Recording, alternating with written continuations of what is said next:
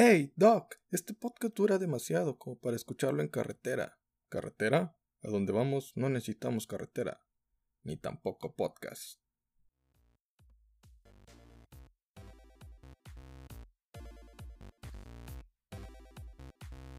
Hey, buen día, buena tarde, buena noche. Sea la hora que esté escuchando este podcast, te saluda tu amigo Jesús Adame, aquí en el Club de los Donadi. El Club de los Donadi es un club de comunidad al que todos pueden pertenecer, donde son podcasts de gente que no sirve para nada, ni siquiera para dar una simple opinión. Algún día también, pues bueno, sabremos hacer lo que viene siendo la publicidad, pero por lo pronto, este, pues confórmense con esto. Algún día mejoraremos, algún día tendremos presupuesto, pero pues si no nos recomiendan ni nada, pues como, como de verdad. En fin, hoy presentamos hoy viernes Freaks and Crips número 27, donde les hablaremos de los cómics que se presentaron tanto de Marvel como de DC, de los importantes, de manera rápida y concisa. Y más tarde, en la noche, como eso de las 8, si es de que se puede, se puede subir y no lo permite Spotify, se subirá una reseña de la película de El Camino, una Breaking Bad Story. O sea, una historia de Breaking Bad, una serie muy buena, entonces pues bueno, ahí te lo recomiendo, que también estará en Spotify, como eso de las 8 de la noche, en Freaks and Crips número 28. Pero bueno, hoy es el, ahorita es el 27, ahorita en la mañana, hablando un poquito de resúmenes de cómics. Y con el primero que iniciamos, nos vamos con Marvel y el primero es el de Power of Ten, número, número 6. El último de toda la saga este de House of X y Power of Ten. De los mutantes, de los mutantes, este nuevo reinicio de los X-Men. En fin, todo inicia mil años en el futuro, donde el bibliotecario visita su, su, zoológico de mutantes. El bibliotecario es un ser tan avanzado que antes de que lo ataques ya conoce tus movimientos y ya te creó un plan para poder contraatacarte. Este habla con Wolverine. Logan le, contesta que él mantendrá la mentalidad de libertad de los mutantes para que se puedan liberar de este zoológico, contándoles historias de revolución hasta que lleguen a ser libres.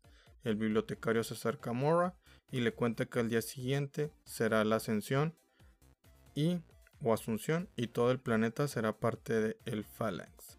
Todo dejará de existir por ser parte de algo más grande y cósmico. El bibliotecario le dice a Mora que ella será enviada a otro planeta para evitar que cambie la línea del tiempo cuando ella muera. También le dice que los humanos construyeron centinelas que le dieron años y tiempo y Nimrom le dio años, bueno, más bien décadas, pero al final siempre iban a ganar los humanos porque ellos iban a crear humanos fusionados con máquinas que les llaman Homo Novísima. Wolverine se enoja y mata al bibliotecario. Mora le pide a Wolverine que la mate y así es como termina su sexta vida. En el año 1, Mora le dice, le comenta toda esta verdad a Charles que le lee la mente y le, le, dice que los mutantes en todas siempre pierden en todas sus vidas, han perdido por más de nueve ocasiones. Le dice que ese es sueño de que los humanos y mutantes vivan en paz jamás va a existir. Durante los años, Mora y Charles planearon todo y llevaronlo y intentaron llevarlo a cabo. Fingieron la muerte de Mora para mantenerla en secreto bajo las sombras. Usaron un clon y fue la primera prueba de traer a la vida a algún mutante. En el presente, Mora tiene un cuarto para ella sola donde se mantiene escondida. Charles y Magneto van y le platican cómo ha avanzado todo este plan y ya tienen un consejo mutante. El único problema es de que Mystique, pide a Destiny de regreso, Moore está de desacuerdo porque es, no es permitido gente evidente porque mostraría la debilidad de los planes y la verdad de que siempre los mutantes al final siempre terminan perdiendo. Esa verdad para la comunidad mutante no caería bien. Los tres acuerdan que intentarán progresar, postergar el regreso de Destiny y finalmente Charles y Magneto hablan de que tendrán que hacer mucho más para poder mantener a la comunidad mutante, incluso intentarán retar a la humanidad. Ay, qué bonito cómic, la verdad. Ya estoy esperando a que salga la de Dawn of X y todos los demás cómics. La verdad están muy buenos y recomendados. En fin, pasemos a Invaders número 10. Este, esta saga de cómics donde sale Capitán América, Namor, este Bucky y la Antorcha Humana que es una máquina. Y pues bueno, en 1943 los Invaders iban a tener un descanso de la guerra. Cap no quiere regresar a Nueva York porque tiene miedo de regresar. Tiene miedo de, pues, de que esa ciudad no sea lo que le estaba acostumbrado. Namor lo invita al Atlantis y le cuenta que le gusta regresar a casa porque le recuerda la razón por la que debe estar protegiendo todo su territorio. Bucky y Cap ya en la actualidad van al Atlantis en el presente, transformados en Atlantes para robar el compound para crear la cura. Cap decide ir primero a rescatar a Hydroman, que Namor lo tenía atrapado y que le están robando sus poderes. Lo liberan, ocurre un ataque Atlantis por parte de Roxxon para poder robar ese compound también. Y Namor va a atacarlos. Steve y Bucky intentan detener a algunos de la Roxxon, pero no lo logran. Namor los vence, a varios de ellos, pero aún así uno de, de esos secuaces huye. Roman Machan intenta crear un escudo protector para Atlantis y también quitarle pues bueno el poder y el trono a Namor. Toro y la antorcha humana, que es la máquina, son interceptados por Roman, el cual pues con control mental le ordena a Toro que vuelva lo más que vuele lo más alto posible hasta llegar al espacio. este, este la antorcha humana va y lo busca para intentar salvarlo y que no llegue hasta el espacio. Este cae porque ya no le llega oxígeno a la cabeza. Este, la antorcha humana lo salva. Finalmente. Cap entra a un barco de los Roxxon para robarles el compound que había hurtado del Atlantis. Al intentar huir, llega Namor y enfrenta al Cap contra Namor. Luego los de Roxxon también se les unen y le empiezan a lanzar compound a estos dos, que es la cura, y ellos dos huyen. Cap regresa a la normalidad y Namor se convierte en un humano. Los dos terminan en una isla, o sea, no pueden escapar porque Namor no puede ya nadar tanto tiempo bajo el agua. perdidos en una isla los dos, va a haber putazos. Quenpool Strikes, Back número 3. Quenpool y Deadpool huyen de los cuatro fantásticos. Quenpool y Deadpool se meten a la parte entre los paneles del cómic. Deadpool, Deadpool explica a Quenpool cómo hacer que tu historieta se mantenga viva y todo es en relación a los números. Ella se da cuenta que la gente le gusta más cuando ella es la villana, por eso decide reunir a los héroes más importantes, excepto a Spider-Man, en una isla para el deseo de un niño en necesidad, como estos tipos de deseos de niños de cáncer. Ella es la que tiene la necesidad, los divide en tres grupos, los populares como los Avengers, los que pueden sobresalir, como She-Hulk, y Jessica Jones y los populares entre jóvenes como Kamala Khan y Miles Morales. Quenpool lo reúne porque quiere pelear con todos ellos porque nunca la han tomado en serio. Ella construyó esa isla para poder pelear todos uno contra uno. Si uno es herido o pierde, es transportado a un cuarto VIP donde se recibirá ayuda y también habrá snacks. Tony golpea al Cap para poder pues, ver la, la ¿Qué tan verdadero es esto? Este Cap le responde y lo saca a volar y termina en la sala VIP Tony. Quien gane el torneo ganará una donación millonaria de Tony Stark. Quenpool crea un flashback donde Tony dona y eso pues bueno repercute al presente porque de la nada Tony Stark ya recordó aquel flashback de Quenpool cuando realmente no había sucedido. Quenpool tiene a Bruce Banner en una jaula y lo libera en la sala VIP hay un nulificador de poderes, por lo que están ahí, no pueden intervenir. Quenpool decide dispararle en la cabeza a Bruce Banner y con eso inicia el evento. Todos comienzan a pelear entre ellos dependiendo de con quién les tocó pelear. Bruce Banner se transforma en Hulk y le tocó pelear contra Quenpool.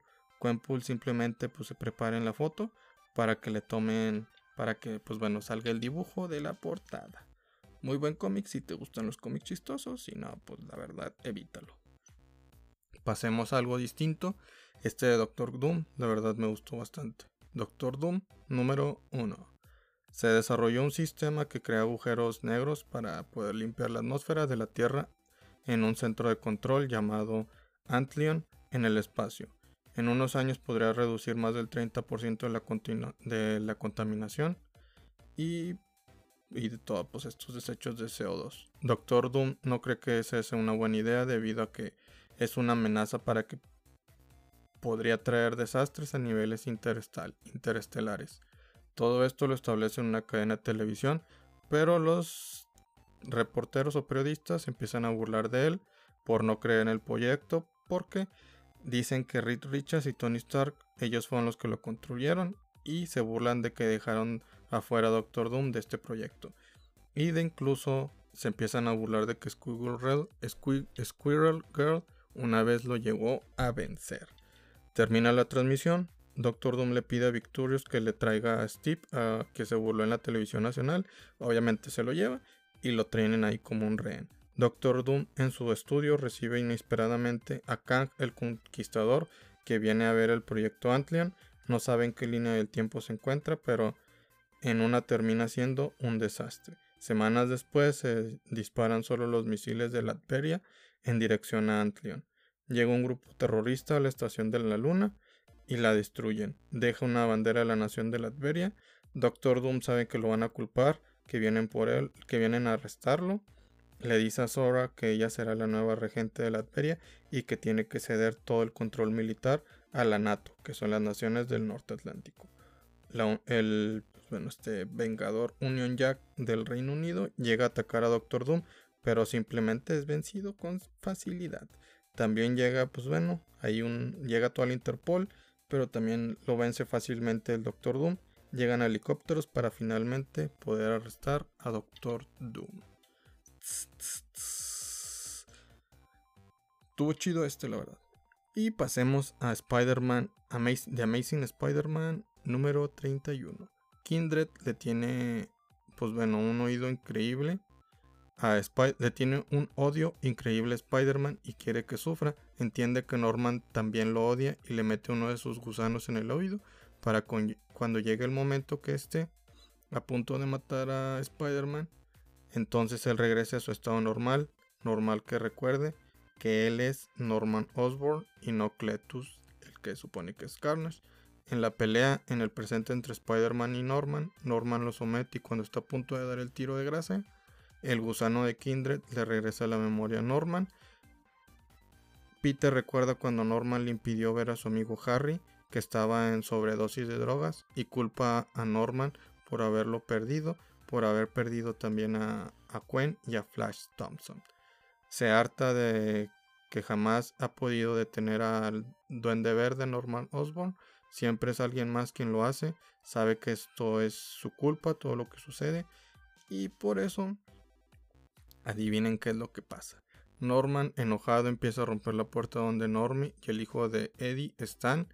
Spider-Man se levanta súper enojado y determinado a vencer a Norman Osborn y lo logra. Al final descubrimos que Kindred es Harry, el hijo de Norman Osborn. Y Norman Osborn, en un flashback, le dice a Kindred, estoy orgulloso de ti. Bueno, eso parece. Según yo, a lo mejor y me equivoco, no lo sé. De aquí pasamos ahora a Absolute Carnage, Miles, Morales número 3. Miles Morales sigue peleando en su interior contra el simbionte que lo atrapó, muerde a Jonah Jameson, pero Miles Morales se libera con un choque eléctrico y huye el simbionte. Silver Sable se lleva a Jonah a un lugar seguro. Llega otro Minion de Carnage y comienza a pelear contra Miles. El simbionte de Miles que se liberó, del cual se liberó, encuentra a Jonah y se une a él. Empieza a buscar a Carnage para que le quite el códex. Miles lo sigue y pelea. Miles le vuelve a dar un choque a Jonah. El simbionte se vuelve a separar y decide. Y pues bueno, empieza a huir. Miles persigue al simbionte y decide unirse a él con el fin de poder tener una un, una, pues podríamos decir que ya acercarse a Carnage. Ya con esto terminamos lo que viene siendo Marvel y pasamos, adivinen que, así es, a DC Comics. Iniciemos con el de Year of the Villain Joker número 1. El Joker se fuga de Arkham y recluta a un joven con problemas mentales. Este joven sufrió de abuso durante su juventud el Joker se aprovechó de eso y le nombra Psychic. Psychic. Ellos se disfrazan de Batman y Robin y siguen matando gente. La ciudad está en manos de Bane, por lo que Enchantress le advierte que si siguen igual, los tendrá que reformar a estos dos villanos. Ellos no le hacen caso y siguen haciendo sus maldades. El joven se da cuenta que no está haciendo pues, el bien junto al Joker, por lo que decide ir rumbo a su casa de su madre, pero al llegar el Joker ya está ahí junto a su madre atada.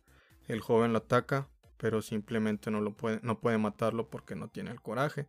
El Joker se enoja, se levanta y lo golpea recordándonos a Death in the Family donde golpea a Jason Todd.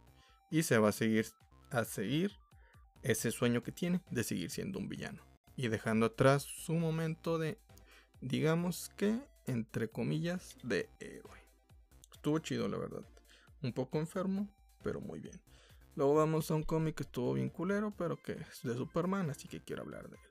Número 16. Damian Wayne pelea contra los secuaces de Leviathan, pero ellos huyen y se teletransportan.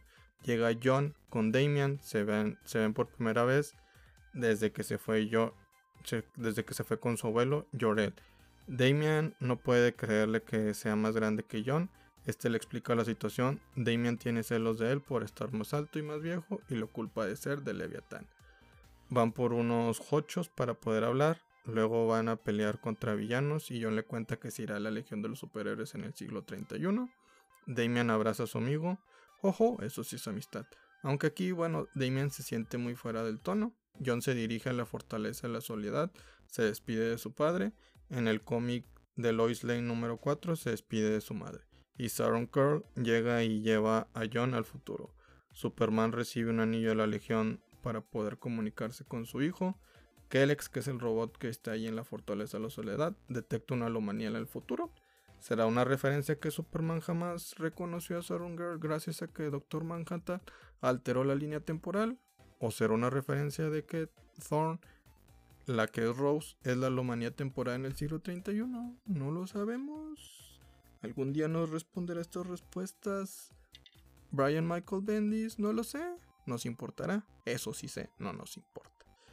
Luego pasamos aquí a The Batman's Grave.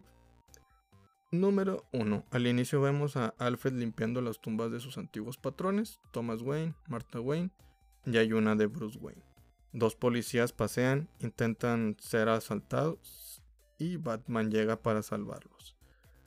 Alfred le marca a Batman para decirle que han estado, pues bueno, llamando bastante al 911 de un departamento por lo que los vecinos dicen que huele a carne echada a perder en el departamento de un tal Vince. Batman entra a ese departamento y encuentra un cuerpo putrefacto, pero todos han sido, todo, todo alrededor ha sido sanitizado en la escena del crimen y también hay muchos recortes de periódico y fotos de Batman. Brun regresa a la mansión y encuentra a Alfred tomando. Este le comenta que, pues bueno, está preocupado por él porque este es, una, este es una zona de guerra y el único que no está asesinando y que no entiende lo que es una zona de guerra es el, es el mismo Batman. Alfred era un soldado, incluso él asesinó gente a, a defensa propia, por eso le propone que lo que debería de hacer es asesinar a los villanos y le dice que su tumba lo único que le falta es una fecha. Bruce lo ignora y se mete a una cámara virtual donde intenta meterse a la, mente de la, víctima para poder entender todo lo sucedido. Era un abogado que perdió su trabajo, estaba solo y tenía un solo amigo que lo terminó asesinando, pero no le robó nada de su casa, solo necesitaba matarlo. ¿Qué más quería de él? Batman corre a la escena del crimen y encuentra al asesino debajo de la cama. O sea, no tomó algo de su el asesino no tomó algo del departamento de su amigo Vince, más bien tomó el departamento completamente. También hubo otros cómics por ahí interesantes, por ejemplo el de Black Hammer junto con la Justice League, donde descubrimos que el que hizo todo este intercambio entre la Justice League y los de Black Hammer fue Mr. Mixel Pixley. Y pero bueno, mejor nos vamos a el evento de Leviatán. Número 5. Lois Lane en su segundo grupo de detectives donde está Constantine, Satan y compañía consiguen, coinciden en que el papá de Lois Lane es el Leviatán. Ella no les cree, por lo que contactaban a Batman para poder corroborar la situación, Batman le dice que no hay señal de Leviatán cerca del hospital donde se encuentra su padre y le cuenta que no saben qué es lo que le ha sucedido a Superman y a Plastic Man cuando iban rumbo a Chicago, que es donde se encontraba Batgirl.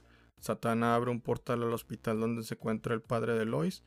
Pues todos estos güeyes van junto a ella a ese hospital. Lois le pregunta a su padre acerca de Leviatán y le responde que él confía en ellos porque tienen razón.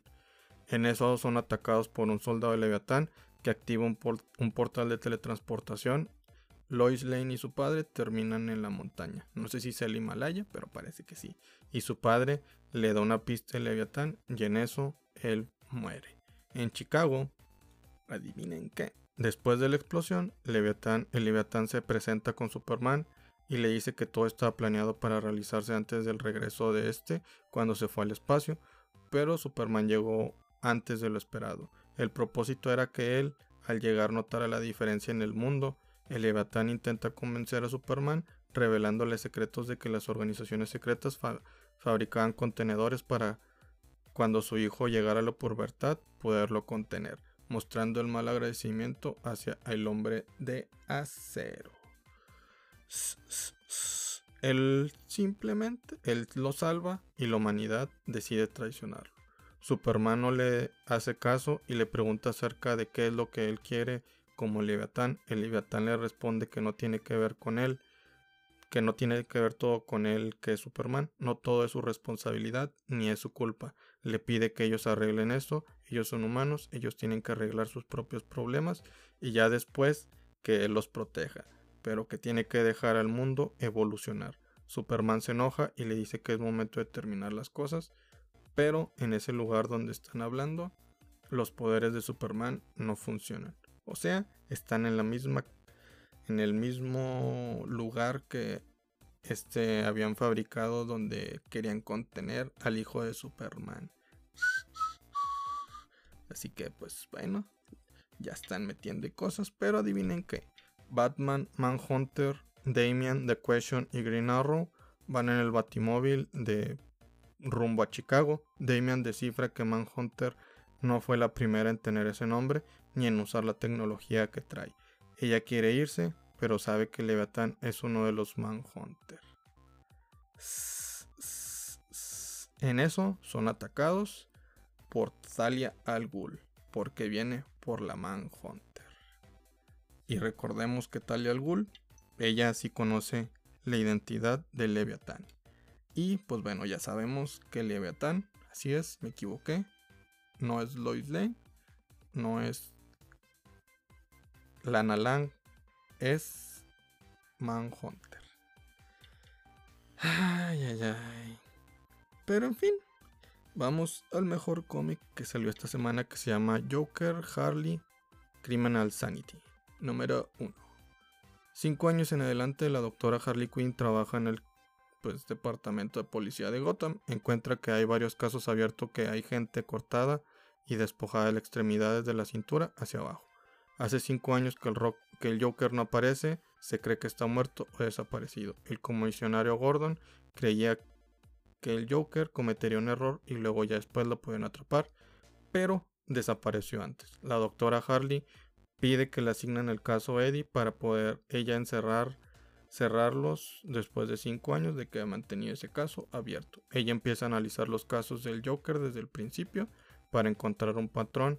Inicia con el caso de John, donde su madre muere en una persecución donde Batman está persiguiendo a ciertos criminales, cae al agua, en el carro, el niño sale de ese carro, pero su mamá se muere ahogada. Su padre empieza a culpar a su hijo por la muerte de su madre. Desde ese día se la pasa borracho y aparte pues abusaban de, del hijo John. Después el padre de John muere y John desaparece.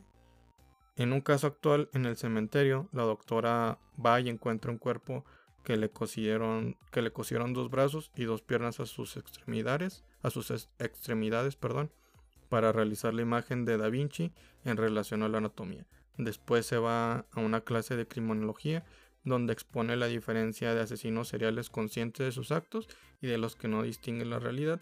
En esta clase expone el caso de Ted Bundy, después en un y otros tres más. Después de esa clase se le acerca un grupo de asesinos seriales para preguntar acerca de las escenas del crimen. Ella ya sabe que, pues bueno, son groupies y lo, lo único que le interesa es hablarle un poco más de la mentalidad de esta gente, así que decide ignorarlo. Hace cinco años asesinaron a un chico llamado Eddie, una mujer joven que es encontrada por su roomie se cree que fue el Joker. De esa casa no robaron nada, solo unos libros de cirugía. Este cómic la verdad estuvo chido, está muy así acerca del del pues de la psicología. sobre todo de los asesinos, lo analizan muy bien y creo que están haciendo cosas muy buenas. Por ejemplo, este y el de, el de Harlin también nos habla acerca de esa la psicología.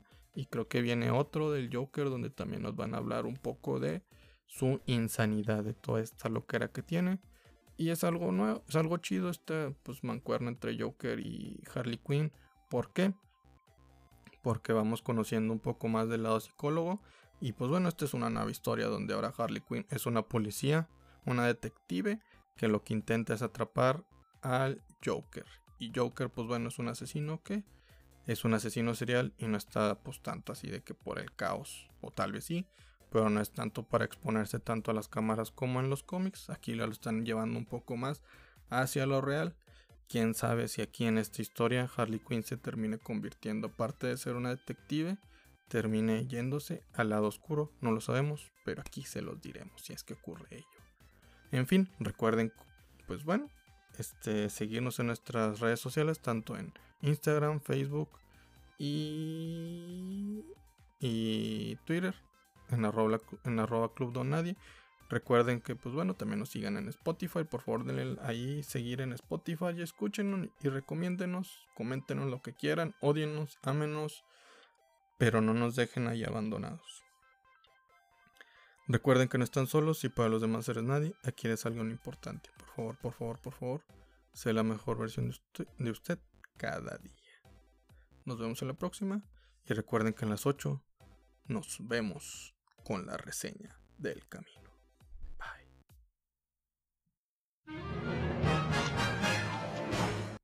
Tan tan. ¿Qué esperabas? Es gratis, no exijas tanto.